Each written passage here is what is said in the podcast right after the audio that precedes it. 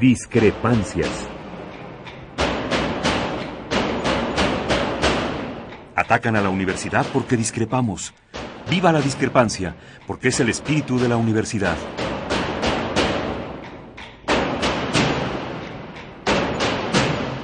Martes de Discrepancias. Conducen Miguel Ángel Velázquez y Mariana Suárez.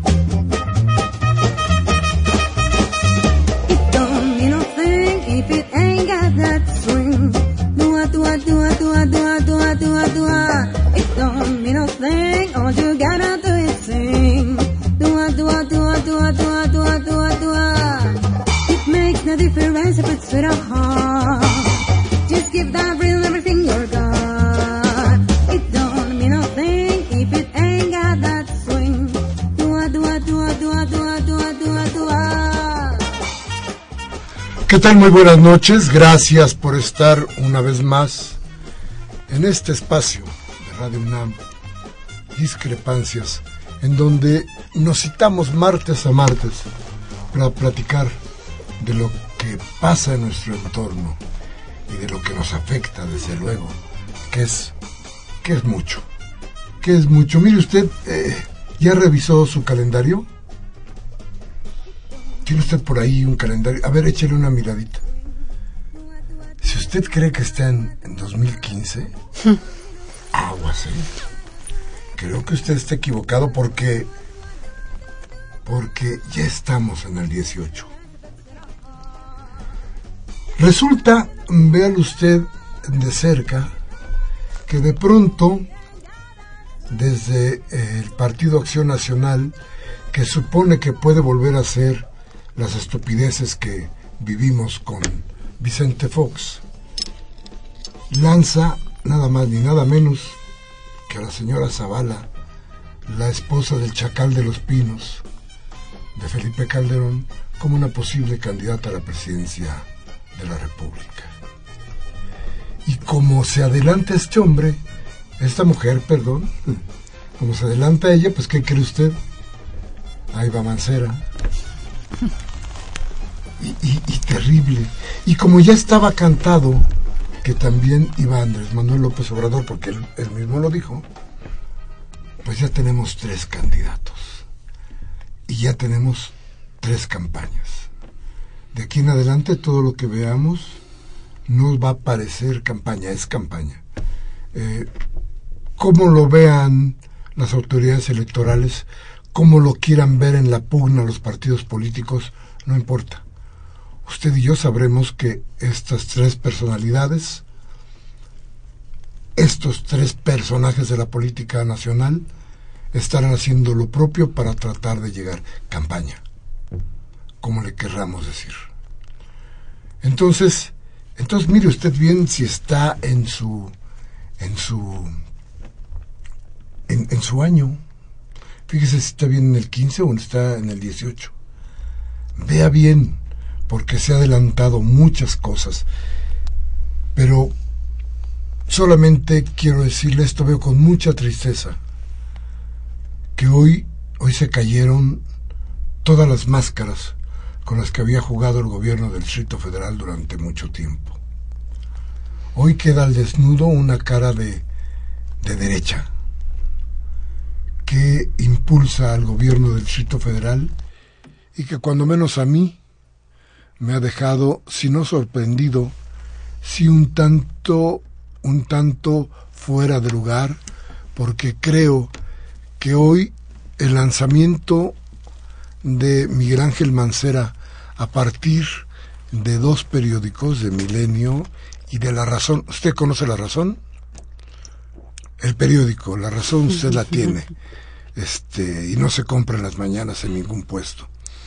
No, el periódico La Razón y el Milenio, ahí eh, creo que da una idea a Miguel Ángel Mancera de qué puede suceder con él desde la derecha y contrata un comunicador, un nuevo comunicador, que viene del grupo El Salinas, que se entiende con la gente que ha manejado durante muchos años el universo de, de la comunicación social, del poder, y que hoy, hoy toma un lugar en el gobierno del Distrito Federal que tira la última esperanza de que pudiera ese gobierno, el de Miguel Ángel Mancera, caminar por el lado de la izquierda. Así es que, bueno, pues se acabó, se acabó cuando menos, podemos decir que ya podremos hablar francamente de lo que pasa en el gobierno del Distrito Federal, considerando de qué lado más la iguana. Buenas noches, Mariana, como todos los martes, agradeciendo tu presencia aquí en Discrepancias. Nada que agradecer, Miguel Ángel. Muchas gracias a ti por, por la oportunidad y aquí estamos. Gracias a todos por escucharnos y por estar nuevamente en esta cita de todos los martes. Vamos entonces a un corte y regresamos con el invitado de Mariana. Sí, tenemos un invitado de lujo. Ahorita se los presentamos cuando regresemos. Vamos al corte.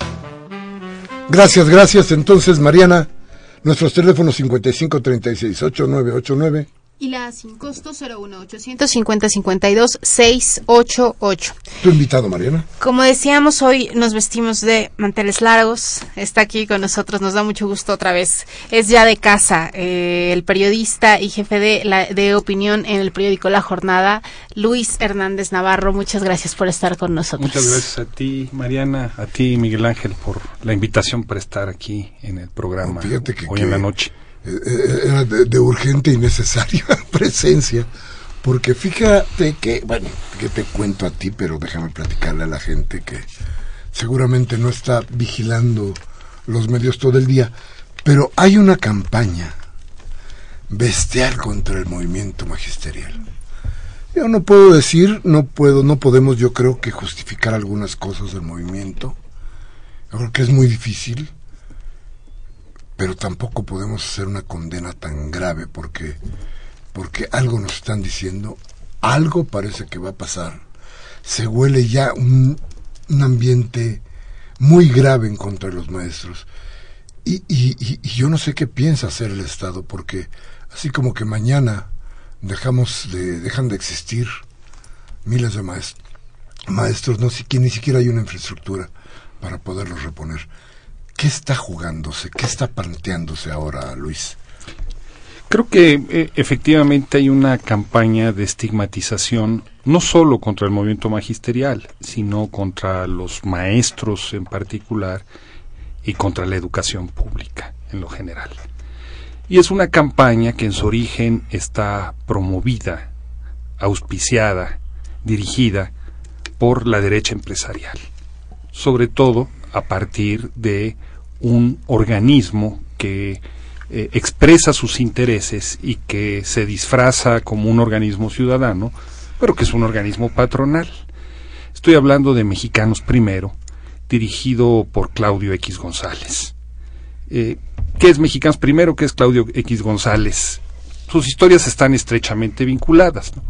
Eh, hijo de Tigre Pintito, Claudio X González es hijo de hijo de Claudio X González, este el eh, empresario favorito del salinismo. Durante muchos años dirigió el Consejo Coordinador Empresarial, ha sido el responsable de muchas de las campañas de odio en contra de Andrés Manuel López Obrador, así como ahora hay esas campañas contra los maestros, antes se emprendió las campañas en contra de AMLO. Y Claudio X González, como buen junior, trabajó eh, en un primer momento eh, en la campaña electoral, hablaban ustedes de las campañas, ¿no? Él trabajó en la campaña electoral de Ernesto Cedillo con Luis Telles y luego fue eh, funcionario del equipo de presidencia también con Luis Telles de la administración de Cedillo.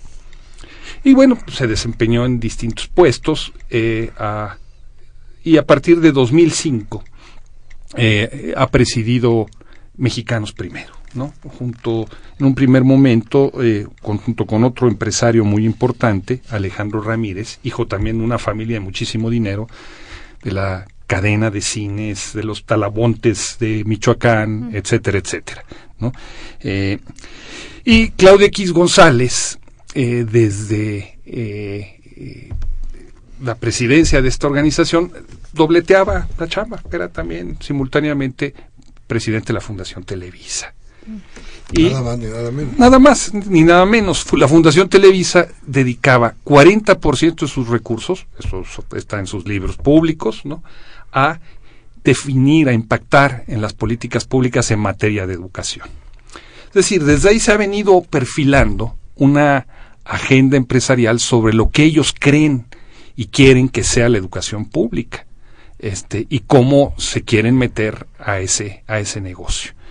Eh, en Mexicanos primero hay un patronato que integran personalidades como Emilio Escarra Gallín, de, Televisa, Mario Achar, de eh, eh, Comex, Alejandro Baireles, del Grupo Nacional Provincial, Carlos Fernández, del Grupo Modelo, José Antonio Fernández de FEMSA, Carlos Slim Domit, del Grupo Carso, los dueños de México. ¿no? Y ellos son los que quieren convertirse en los dueños de la educación.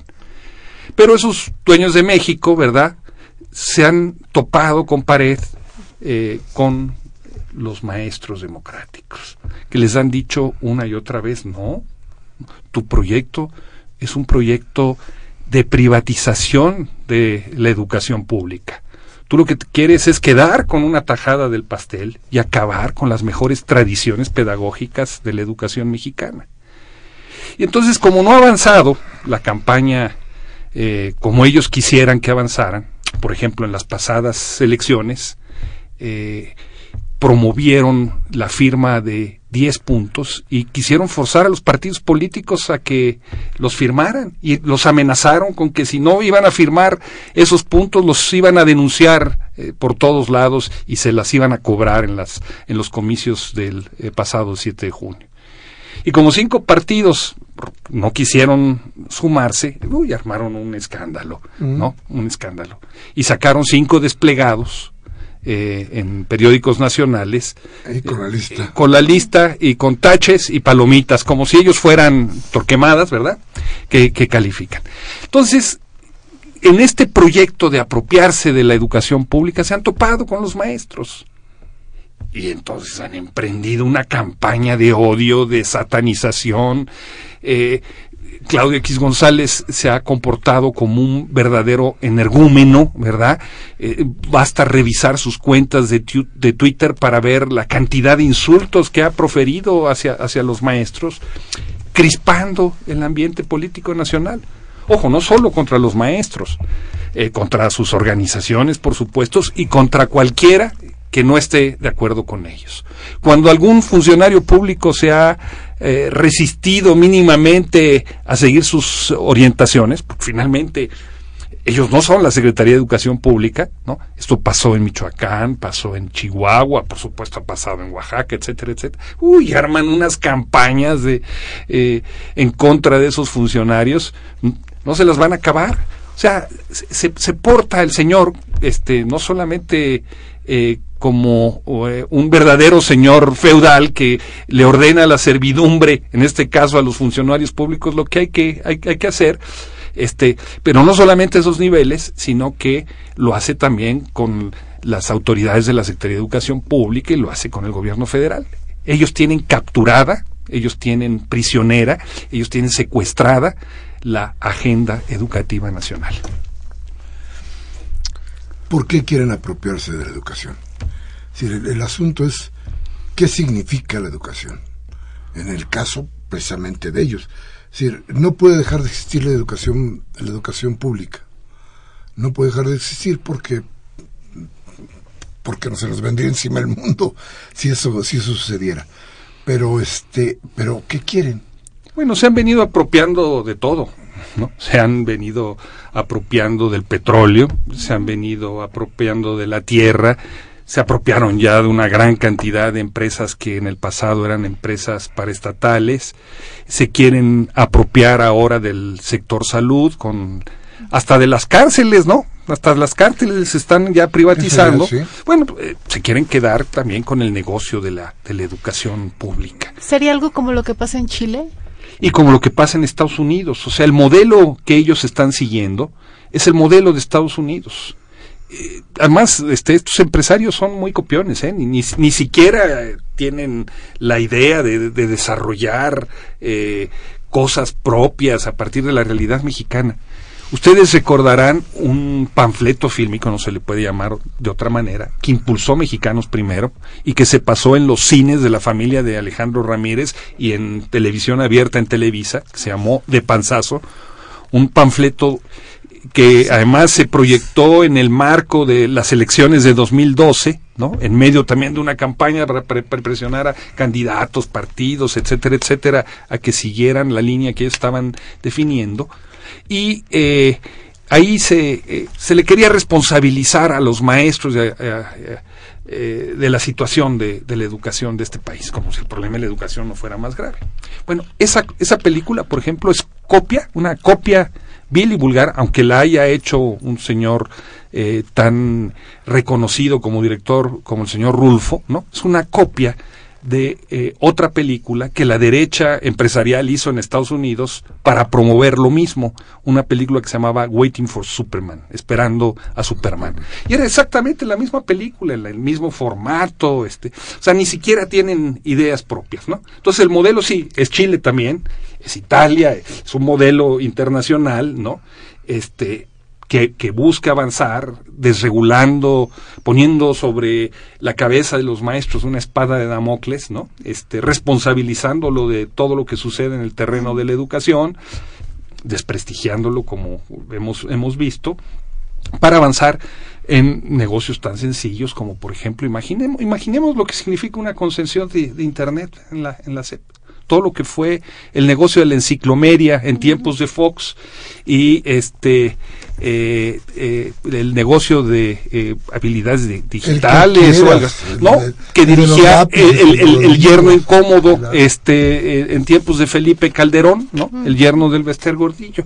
Imagínense esos, esos esos negocios bueno ellos se quieren quedar con todo el pastel no y quieren someter a, a, los, a los profesores ¿no? a una presión enorme, porque además, eh, pues en esos profesores está eh, la eh, encarnados lo, los valores. Este, hay profesores buenos y hay profesores malos, pero como profesores están encarnados los valores nacionales y como ellos son la primera generación de eh, mexicanos nacidos en Estados Unidos o de estadounidenses nacidos en México, ¿verdad? Por, por cómo piensan, como decía el maestro Monsiváis, este, eh, esos maestros les estorban, ¿no? Los quieren sacar para, para educar como ellos quieren educar. Además, la educación en manos de ellos significaría que las demás generaciones dejaran de protestar.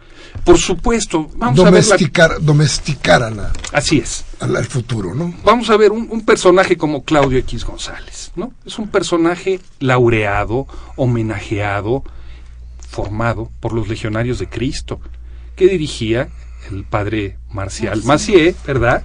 Eh, acusado de abusos sexuales, de, eh, bueno, ese es el modelo que ellos quieren eh, trasladar a, a, la educación pública. Esa es, ese es, ese, ese es el, eh, la formación que ellos, que ellos defienden e impulsan. disfrazado, por supuesto, de ciudadanos, dicen. A ver, y entonces todo esto que estamos diciendo no se dice regularmente. Todo esto que, está, que estás planteando aquí no lo entendemos. Los, hay una falta de comunicación de los profesores hacia la gente. Yo creo que hay una campaña salvaje. Este, cuento una pequeña anécdota, ¿no? Y es hace, eh, cuando estaban todas las discusiones sobre si la reforma educativa, toda la fase previa, de repente el equipo de eh, monarcas del Morelia salta a la cancha eh, y en su como, como camiseta, ¿no? Tiene un logotipo que dice algo así como contra los malos maestros. Bueno, ¿qué tiene que hacer el monarcas del Morelia diciendo eso.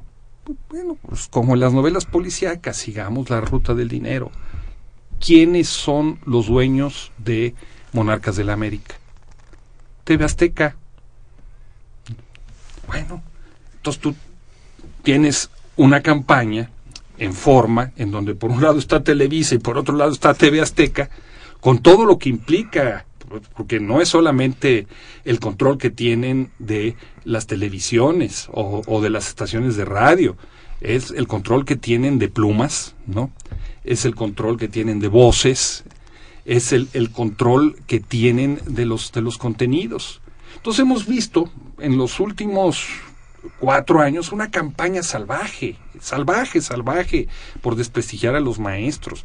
Acuérdense en los parabuses de la Ciudad de México, ¿no? Los letreros que había de este en contra de los maestros de, de panzazo, ¿no? Acuérdense los promocionales en la televisión hablando de los malos maestros. Bueno, eso lo seguimos viendo, ¿no? Y tenemos, ¿no? A los señores que eh, tienen los micrófonos, este, y todos, todos, todos dándole eh, la palabra, entrevistando a Claudio X González, ¿no?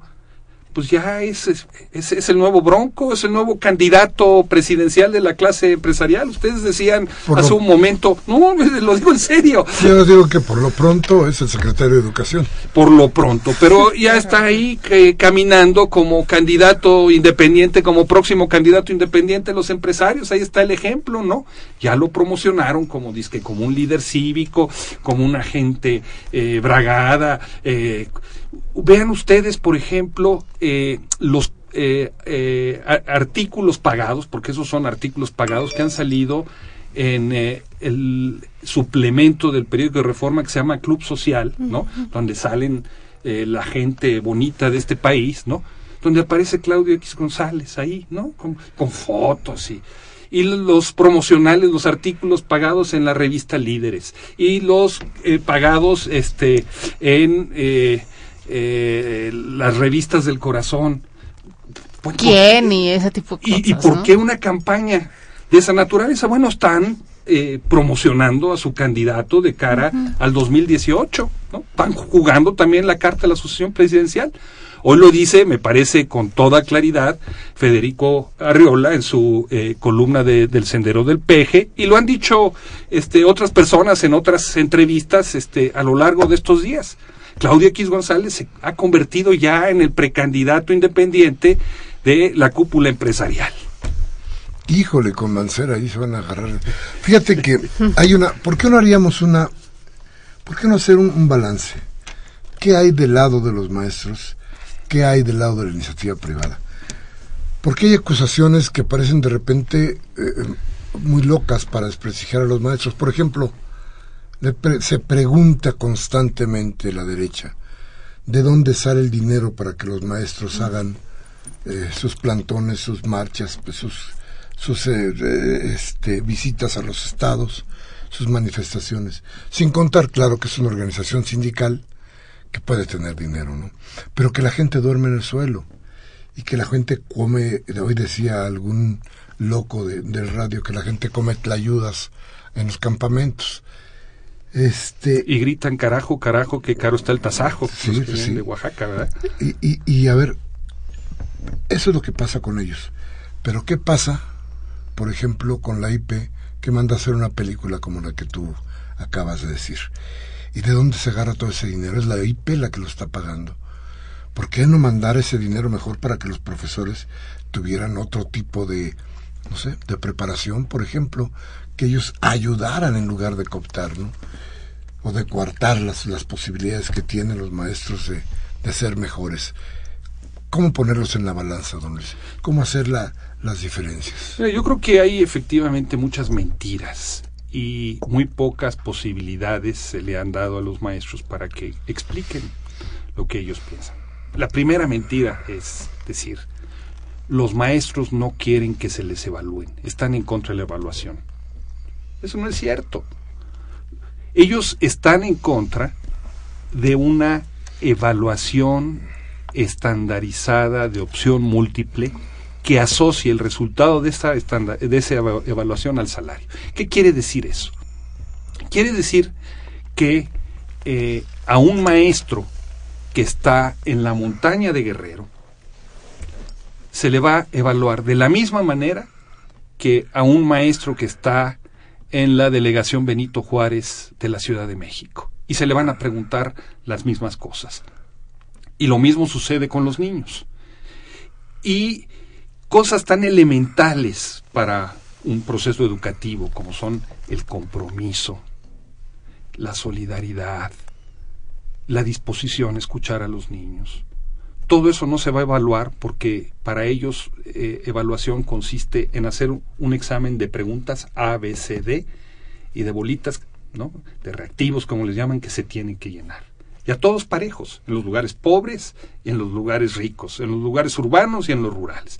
Entonces, lo que los maestros dicen es, no, oigan, vamos a establecer una forma de evaluar distinta, en donde el proceso de evaluación eh, provenga de nuestra propia evaluación y de la evaluación que nuestros colegas, que saben lo que es enseñar, nos, nos hagan.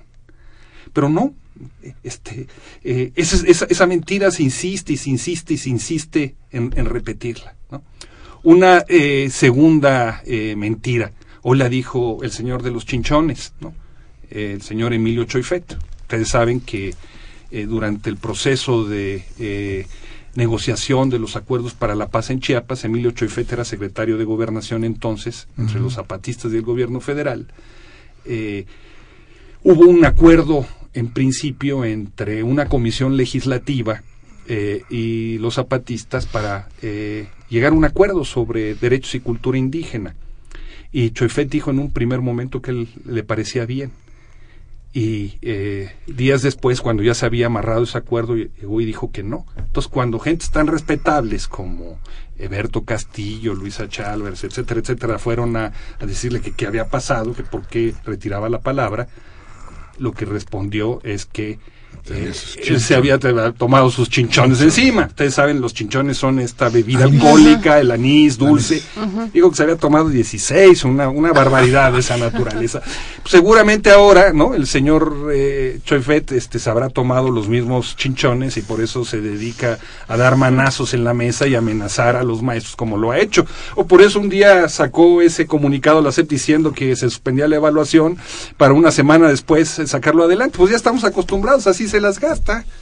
Nada más. Vamos a ir a un corte rapidísimo y vamos a regresar con estas, este, este quitarle la máscara a las mentiras, que yo creo que es muy importante para que la gente sepa por qué los maestros marchan en las calles, por qué los maestros aguantan la lluvia, por qué los maestros aguantan el frío, el calor, la mala alimentación, por qué aguantan todo lo que le están diciendo desde todos los noticiarios, desde todas las columnas, ¿por qué lo tienen que aguantar?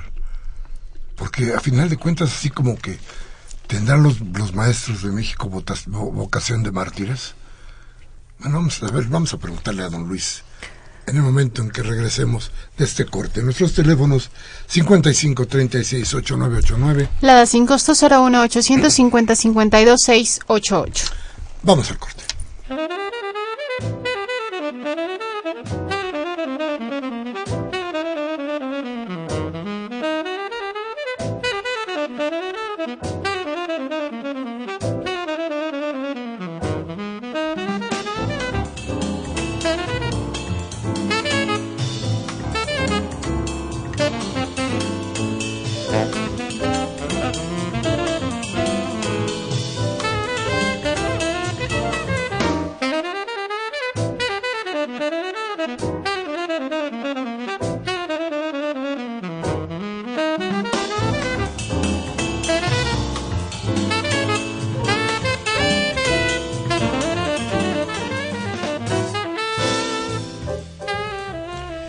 Gracias, gracias por seguir con nosotros.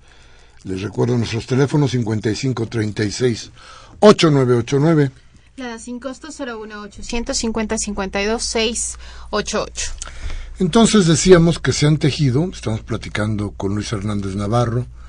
Yo creo que una de las de las gentes de los de la gente que está metida en esta situación del esta yo cómo podríamos llamarle yo no sé si guerra, yo no sé si podríamos decir el enfrentamiento, yo no sé exactamente cuál podría ser el calificativo para, para plantearnos qué sucede entre la iniciativa privada, la Secretaría de Educación Pública y el Magisterio en general, o casi todo el Magisterio. Pero lo que nos queda claro es que de todas las cosas que se han dicho, hay una serie de mentiras que podrían eh, plantearnos que cada uno de los profesores, los que educan a nuestros hijos, la gente que está preocupada por el futuro de México, pues todos son unos monstruos. Todos son unos malditos que no dan clases. Y tienen que aguantarlo. Y mire usted, aguantan tantas cosas. Aguantan y todo el mundo toma, toma ventaja de ello. Toma ventaja la gente de Televisa, toma ventaja la gente de la iniciativa privada. Toma ventaja hasta los güeyes que venden ahí en, alrededor del, del, del, eh, Monumento a la Revolución y que le piden al gobierno que les dé dinero porque no venden, no venden por malos, no venden porque sus cosas no son buenas, no tienen nada que ver el magisterio, pero es parte de la campaña. Y todo esto creo que tiene muchas mentiras, yo creo que tiene muchas distorsiones. Y yo le preguntaría, le preguntaríamos a, Luis, además de lo que ya nos platicó, además de la evaluación, ¿cuáles son las otras grandes mentiras? Yo creo que una de las grandes mentiras es que los profesores democráticos no están interesados en la educación. Y es todo lo contrario. A ver, eh, lo que los diputados y senadores aprobaron eh, y llamaron reforma educativa, no es una reforma educativa, es una modificación de las normas en el terreno administrativo y laboral. ¿Cuáles son los principales problemas de la educación en México? No vamos a dar aquí un rollo, pero yo digo, hay tres grandes problemas, ¿no? Hay un primer gran problema que tiene que ver con la falta de equidad. La gran mayoría de los recursos se concentran en las eh, zonas más ricas y en las zonas más pobres hay menos recursos. Pongo un ejemplo. Casi dos quintas partes de las escuelas del país son escuelas en donde eh, un maestro tiene que enseñar de manera simultánea en el mismo salón de clases a primero, segundo y tercero o a cuarto, quinto y sexto. Dos quintas partes, ojo, ¿no? Tiene que atender simultáneamente a los muchachos de dos o tres grados. Y la gran mayoría de esas escuelas, además, son escuelas que tienen el piso de tierra, techos de lámina, no tienen energía eléctrica, por supuesto, no tienen ni agua ni eh, receptividad este de internet, ¿no? El otro día este eh, una eh, mujer decía, es que los maestros se oponen al Internet. Los maestros, ¿cuáles se van a oponer al Internet? No, no, el Internet no llega a esas escuelas, punto. esa es la realidad, ¿no? Hay una excelente periodista que hizo una serie de reportajes sobre el estado de las eh, escuelas en el país, eh, Karina Vilés, que narraba con mucho detalle eh, la gran cantidad de escuelas que hay sin vidrios, con goteras, ¿no? A donde además llegan los alumnos que son verdaderos bodoquitos de hambre, ¿no? Sin probar, probar bocado en la mañana, sin desayunar, a estudiar. Ese es el primer gran problema que hay. El segundo gran problema que hay es eh, la educación terminal.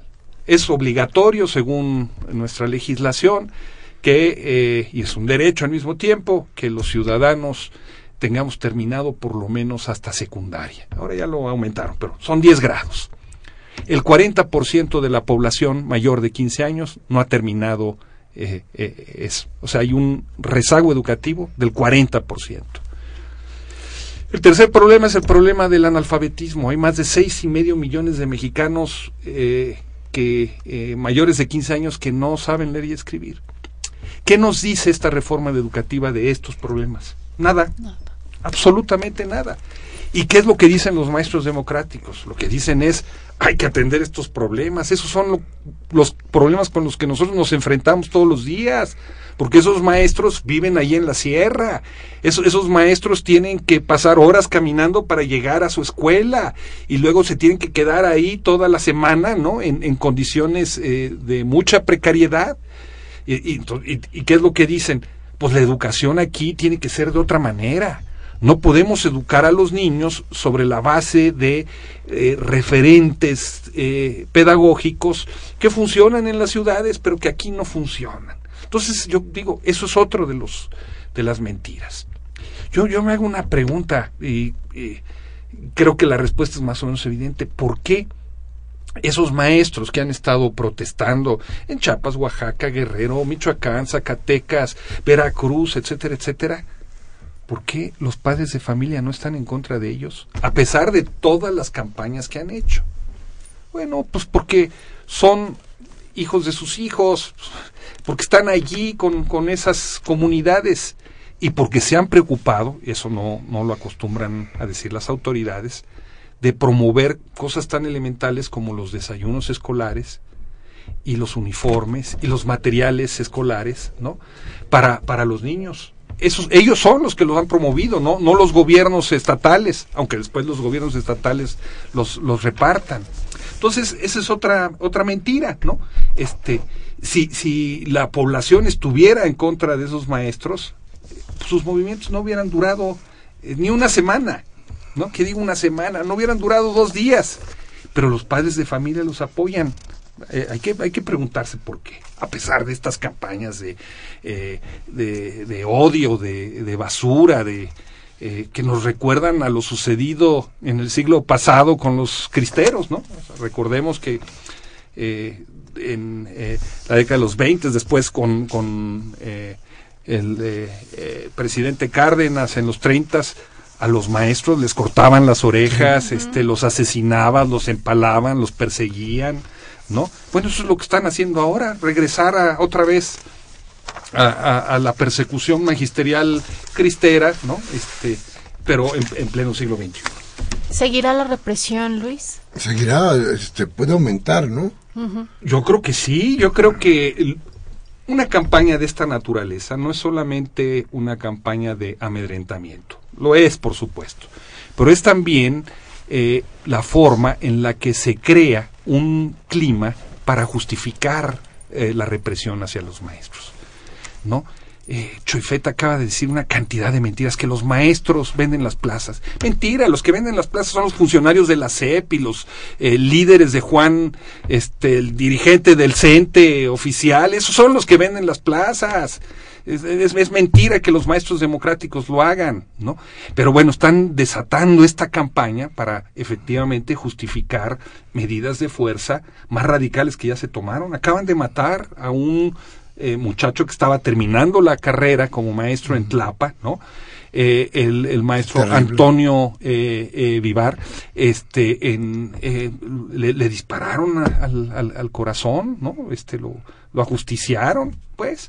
Ese, ese es el clima que se está creando efectivamente para, para ajustar cuentas en contra de ellos. ¿Tú sientes, hueles la represión cercana? Así es, así es. Hay, hay, que asomarse al Monumento a la Revolución. Ahí están un despliegue de, granaderos como si fueran los maestros delincuentes con tanquetas y agua, ¿no? Y se da entonces la paradoja, ¿no? De que los criminales están libres, ¿verdad? Eh, hacen sus negocios, este, eh, hacen sus barbaridades y, nadie los persigue, ¿no? Y a los maestros que están demandando sus derechos, este, una educación de otro tipo, eh, que buscan luchar porque hay en este país equidad, a, eso sí se les persigue y se les estigmatiza. Pues viva la justicia y la democracia. Vamos a ir a un corte Teléfonos para terminar. 5536-8989 y la sin costo 01850-52-688. Vamos al corte y regresamos con sus llamadas, con su voz, que es lo más importante de nuestro programa. Vamos entonces.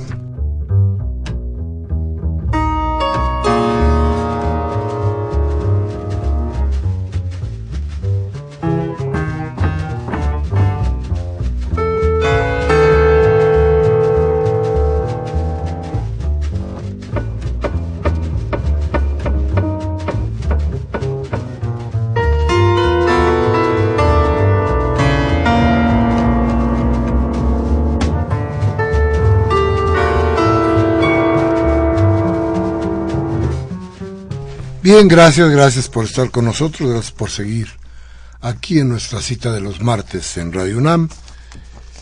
Les repito, nuestros teléfonos 55368989. Plada sin costo 01850 52 688. Y estamos hablando con Luis Hernández Navarro, decía yo, uno de los hombres que más se ha interesado en el grave problema de la educación en México. Y vamos con sus llamadas, Mariana. Rubén eh, Rubén García de Coyoacán dice que está muy sorprendido por la situación magisterial eh, de, quien está, de que quien está moviendo todo esto sean los empresarios cuando no es su área. Dice que él es hijo eh, de unos extraordinarios maestros muy trabajadores en medios como Tepito, donde sacaban adelante a los niños y niñas y le indigna que difamen a los maestros que ganan tan poco. Estos hombres, estos empresarios ya tienen al país de rodillas, que más quieren? ¿Tenerlo muerto? Eso es lo que dice Rebeca García de Coyoacán. Karen Dam de Miguel Hidalgo dice, la educación en México está en manos de pinches borrachos como Chuefet y nacos como Azcarra y Claudio X González. Estamos en llamas, apoyo a los maestros, dice doña Karen. Jaime Rojas de Metepec dice que hay que unificar a la izquierda con las con Morena para poder cortar a los panuchos y a los del PRI. Hay que averiguar el estado criminal de los burócratas como los que fungen como directores sectoriales de la Cámara de Diputados.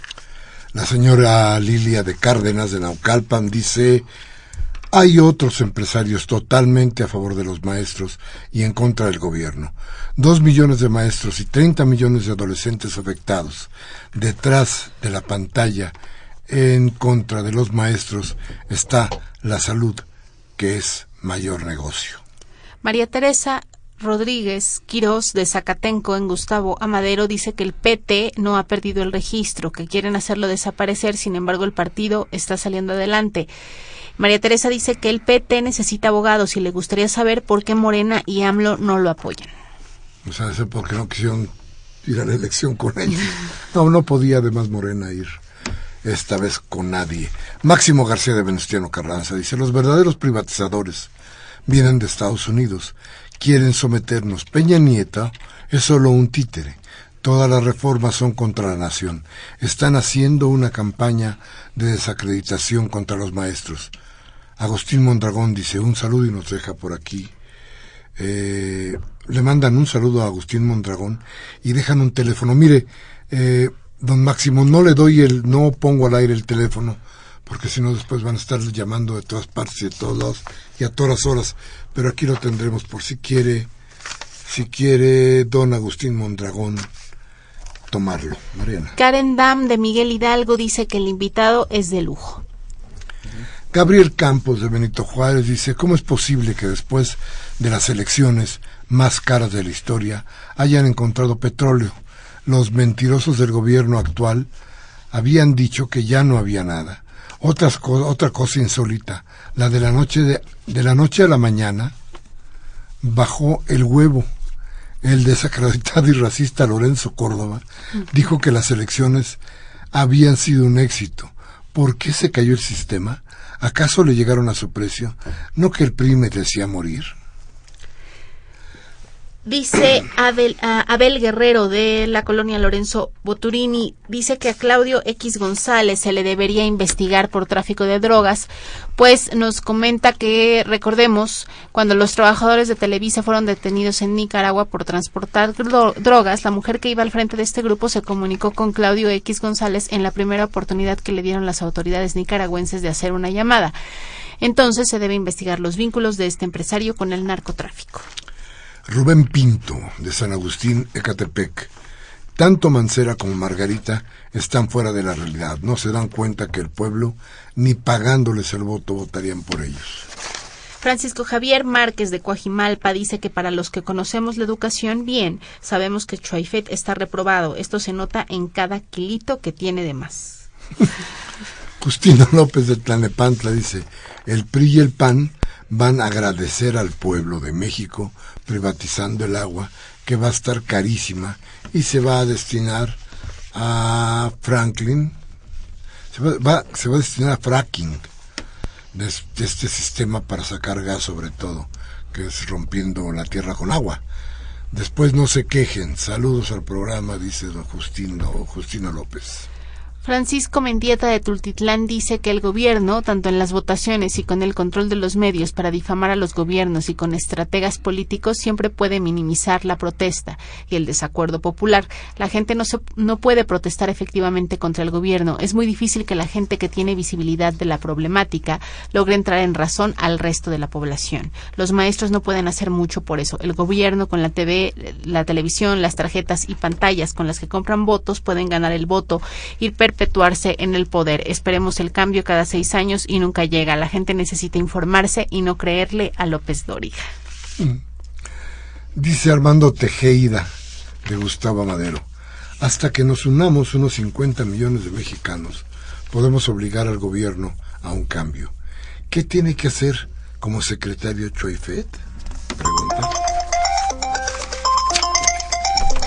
Susana Anaya de Bosques de Aragón dice, yo estoy muy preocupada porque una de las cosas que empiezan a corromper una sociedad es corromper su idioma. El gobierno ejecuta eventos con nombres en inglés como el Food Rock Festival de este fin de semana o el Call Center del gobierno del Distrito Federal. Nos quieren quitar nuestra identidad, no hay comunicación, eso nos destruye. No me molesta mucho que para todo vean palabras, sean palabras en inglés que la mayoría de la gente no entiende.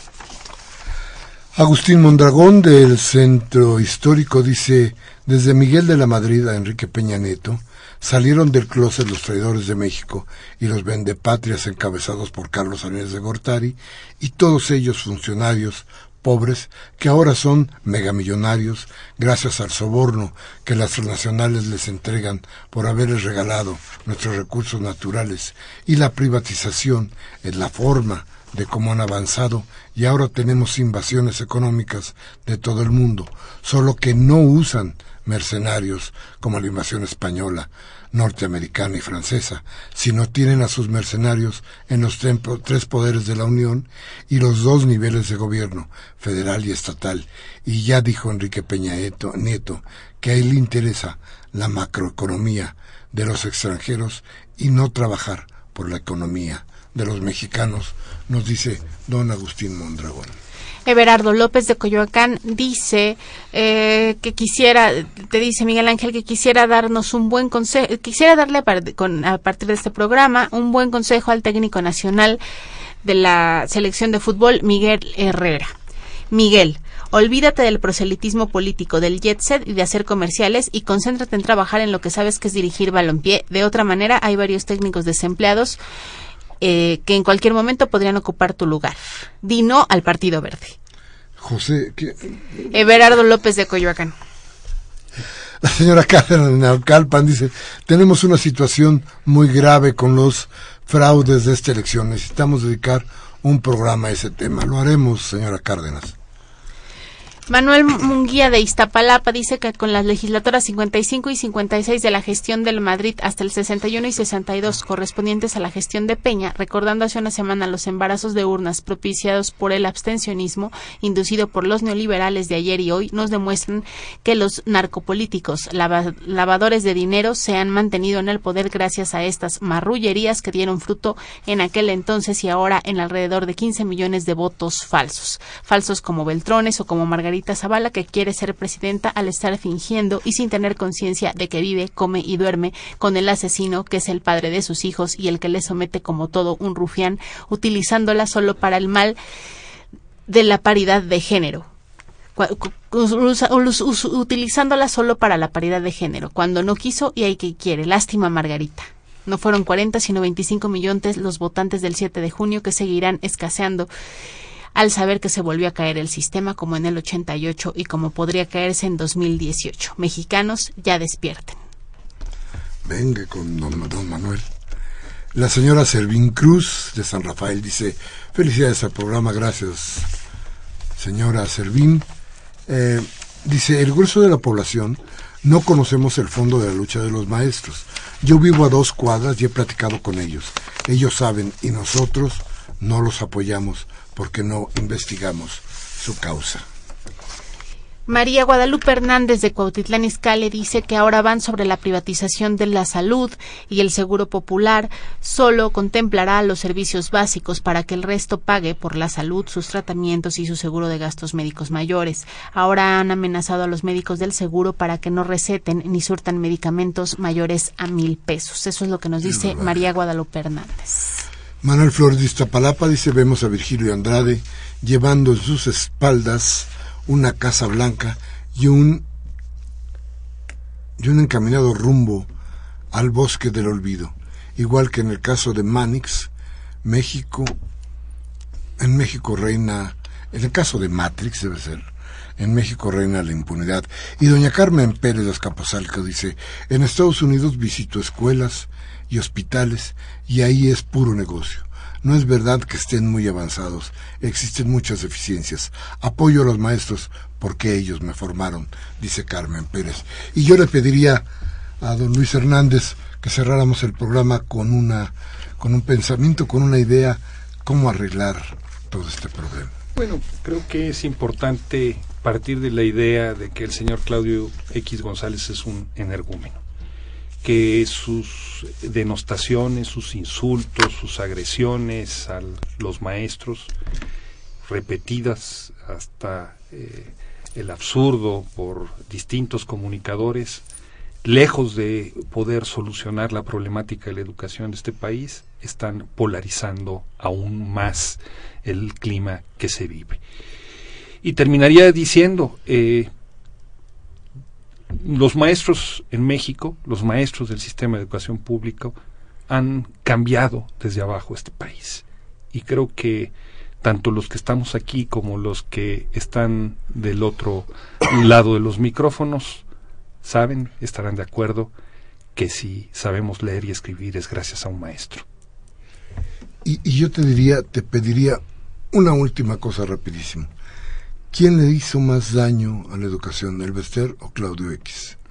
Pues eh, ahí se van de pareja fatal, ¿no? Este, eh, yo quiero decir muy rápidamente eh, cómo en junio de 2011, cuando el Bester Gordillo, en una reunión donde estaban los dos juntos, cuando el Bester Gordillo estaba llamando a convertir las escuelas normales en escuelas de técnicos de turismo, Claudio X González dijo, que había que cerrarlas porque hay muchos mediocres y unas que son un hervidero de política y de grilla. Y dice, se va a requerir de mucha voluntad y mucho valor y de que nos aguantemos la turbulencia, porque sin turbulencia no hay cambio.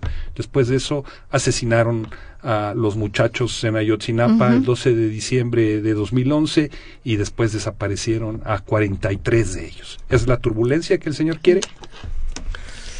Bien, pues yo creo que a usted le queda claro le queda claro qué pasa en el movimiento magisterial, yo creo que tiene usted que oír y ver con otros ojos lo que sucede con este movimiento, porque a final de cuentas no es, no es más que nuestro futuro. Y en fin, muchas gracias, don Luis. Muchas gracias, Mariana, Miguel Ángel. Ha sido un gusto Gracias a ustedes. No nos dejemos engañar. Gracias. Gracias a usted que estuvo con nosotros hoy 16 de junio del 2015, Humberto Sánchez Castrejón en los controles técnicos, Cintia Carranza en la asistencia de producción y Elena Hernández haciendo la producción de discrepancias. Yo como siempre les pido, les invito a que mañana con sus amigos, con la gente que usted conoce, se tome un café, llévesela tranquila, hable de lo que aquí hablamos, reflexione, piense un poco pero si este programa no les ayuda, si usted no quiere pensar, si no le importa lo que le pase al país, tampoco importa, ¿eh? No se apure. Tiene opciones. La democracia, la bendita democracia le da opciones. Cambie la Televisa o a Fórmula.